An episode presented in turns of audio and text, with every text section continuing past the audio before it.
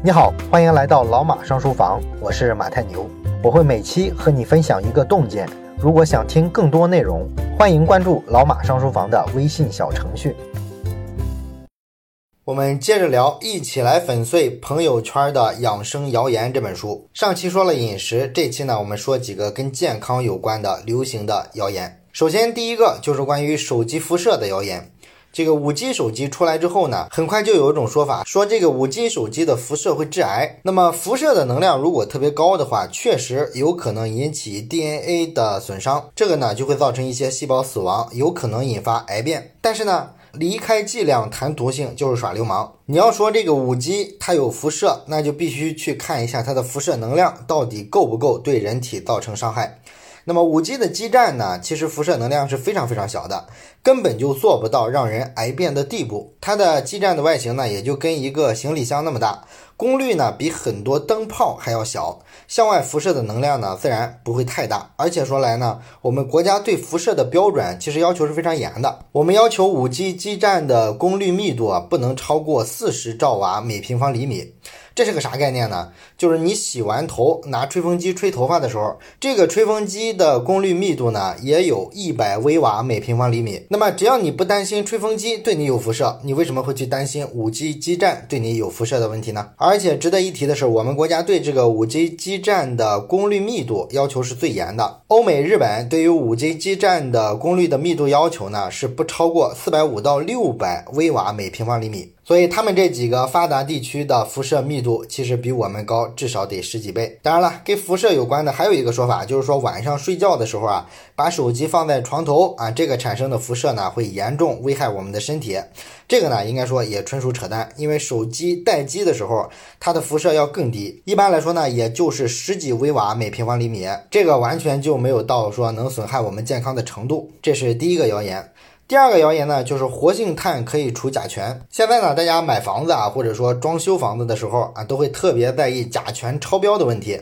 甲醛呢，确实听上去是一种很可怕的东西啊，据说呢，它能让人得白血病。所以呢，我们就看到装修完的房子里啊，大家都会买一些活性炭放进去啊。据大家说，这个玩意儿啊，能吸附甲醛。那么这个到底对不对呢？首先说来呢，甲醛确实是能致癌的，它是能诱发鼻咽癌的一类致癌物质啊，这个呢科学界没有争议。不过呢，甲醛是不是会直接导致白血病呢？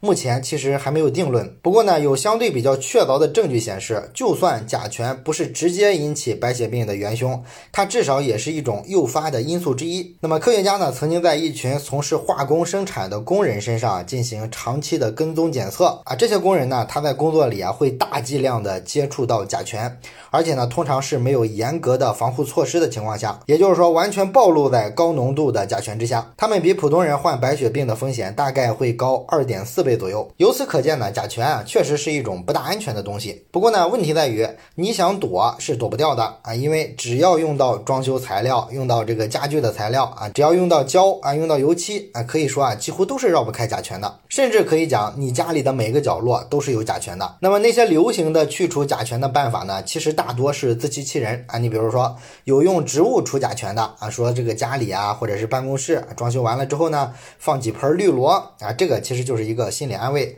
植物呢确实有一点吸收甲醛的能力啊，这个不假。可是呢太微乎其微了，你家里养个一盆两盆的绿萝，这个作用啊几乎可以忽略。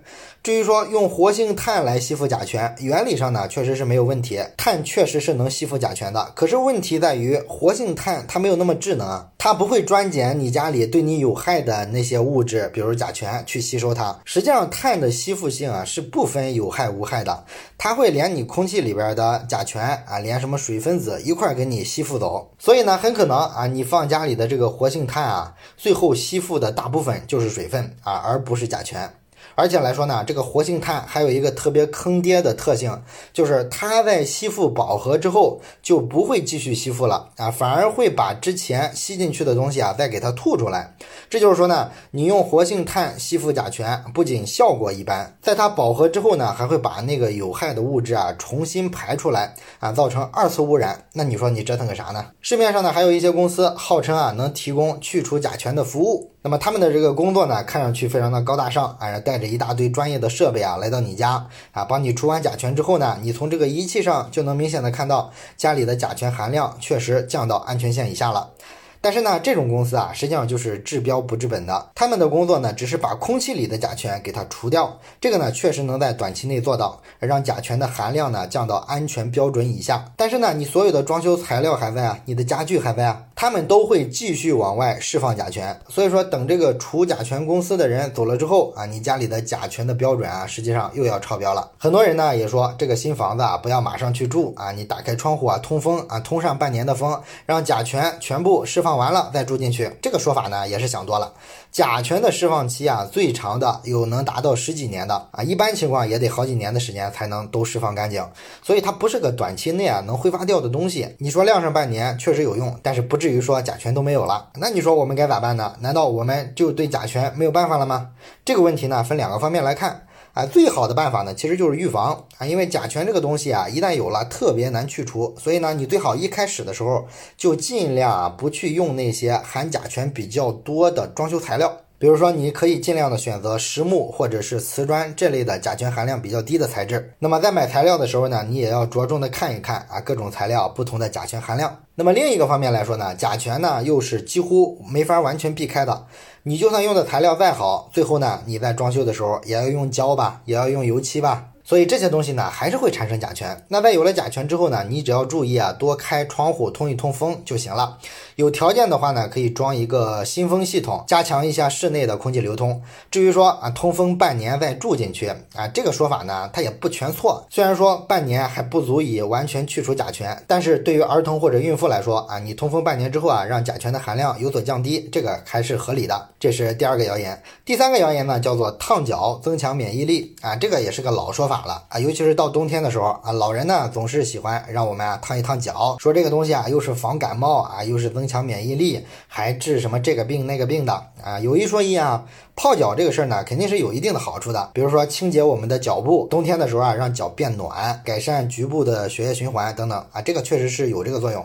但是呢，你说什么防治感冒啊啊，增强免疫力呀，又是治这个病那个病啊，这个就鬼扯了，它是没有任何依据的啊。洗脚就是洗脚，你要是治病啊。那么简单的话，那医院不就都倒闭了吗？对吧？而且呢，很多人啊，其实泡脚方法都不对，这个呢反而会影响我们的身体健康。你比如说水温太高就不行啊，很多人觉得啊，这个烫脚就得水温高一点，你得把脚烫得通红啊，这个才算是烫脚。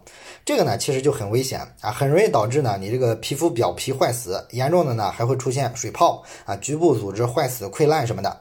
再比如说啊，泡脚泡的太久，这个也不行。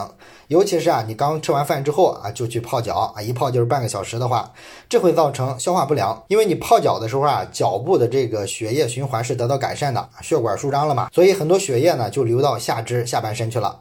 可是呢，我们刚吃完饭之后啊，胃部要消化，胃部要消化要工作的话，就需要大量的血液。可是血液都到下半身了，所以说胃部啊就因为缺血，可能会影响它的这个消化机能的运行啊。如果经常吃了饭之后马上长时间泡脚的话，可能会引起胃。病。另外呢，泡脚这个事儿也不是什么人都可以的，有一部分人他就特别不适合泡脚啊。如果硬要泡啊，可能产生危险，比如说儿童。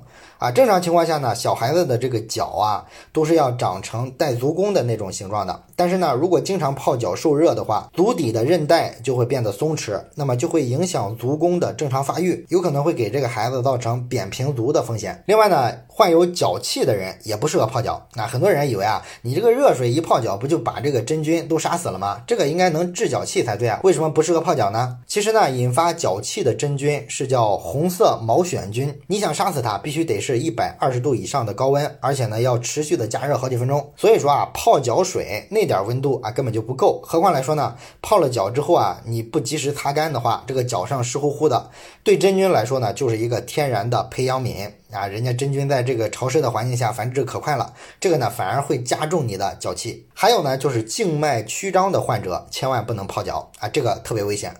静脉曲张呢，它主要是由于血管里边的静脉瓣儿出了问题，这个呢导致说血液淤积在腿部的血管里啊，没法顺利的回流到心脏。而泡脚呢，刚才我们说了，它会导致你这个下肢的血液循环变得更通畅，所以更多的血液会涌向下半身，这个会导致静脉曲张患者的这个血液淤积的情况啊变得更严重啊，甚至有可能形成血栓。那么形成血栓的话，就有生命危险了啊。所以说，静脉曲张患者千万不要泡脚。最后呢，就是这个糖尿病的患者，很多糖尿病的患者往往伴随有神经病变啊，他们脚底的这个神经啊，有可能已经失灵了啊，不敏感。所以说呢，不管你怎么往里加热水，怎么提高温度，可能在他感觉，哎，这个水怎么就是不太热呢？哎，你一直加热，一直加热，最后呢，有可能把脚给烫伤了啊。所以这是关于泡脚的问题，泡脚没有那么包治百病啊，不要太迷信。第四个谣言呢，就是太晚就不要刷牙了啊。有些人觉得啊，太晚了，很困了啊，就不要刷牙了。觉得明天早上再刷也一样，但是呢，其实早晚这两次刷牙是不一样的。晚上不刷牙的问题啊，会更严重啊，因为你吃了一天东西嘛，这个一天里的食物残渣都在口腔里待着，这是滋生细菌的天然的养料。如果你在睡前不及时把它们刷掉，那么一晚上的时间呢，就可能滋生出很多的细菌啊，形成牙菌斑，去损害你的牙釉质。那么早上的那次刷牙呢，其实还好啊，因为就算你早上没刷牙的话，毕竟呢，白天还会经常的说一说话呀，啊，动一动嘴呀，喝口水什么的。这些动作一定程度上都能干扰牙菌斑的滋生，但是到了晚上，因为我们马上要进入睡眠状态了，嘴巴呢闭合上之后啊就不会动了，那么口腔里啊就缺少氧气。啊，这些细菌啊，大部分都是厌氧菌，它们呢就会趁机繁衍生息，这个呢对你的口腔健康很不利，而且呢在你醒了之后，嘴巴里啊也会觉得有味道啊，原因呢也是这些细菌一晚上滋生的一个结果。所以说啊，一天两次刷牙是牙齿健康的一个基本的保证。如果说你真要有事不能刷牙了，那也要尽量保证晚上那次刷牙。好了，这就是我们这周讲的这本《一起来粉碎朋友圈的养生谣言》的所有内容。这是一本比较简单，但是非常实用的小册子。希望这两期的辟谣能够对你的生活有所帮助。好了，关于这本书我们就讲到这儿啊，咱们下本书再见。最后说一件事儿，咱们节目啊最近拉了一个微信群，如果你有什么话题想直接跟我或者是跟其他的听友朋友啊交流讨论的话，可以加一下这个群。加群的方法呢，就是先找到老马上书房的微信公众号，然后在底部菜单栏上有加群两个字，点击之后啊就会弹出二维码，扫码就可以进群了。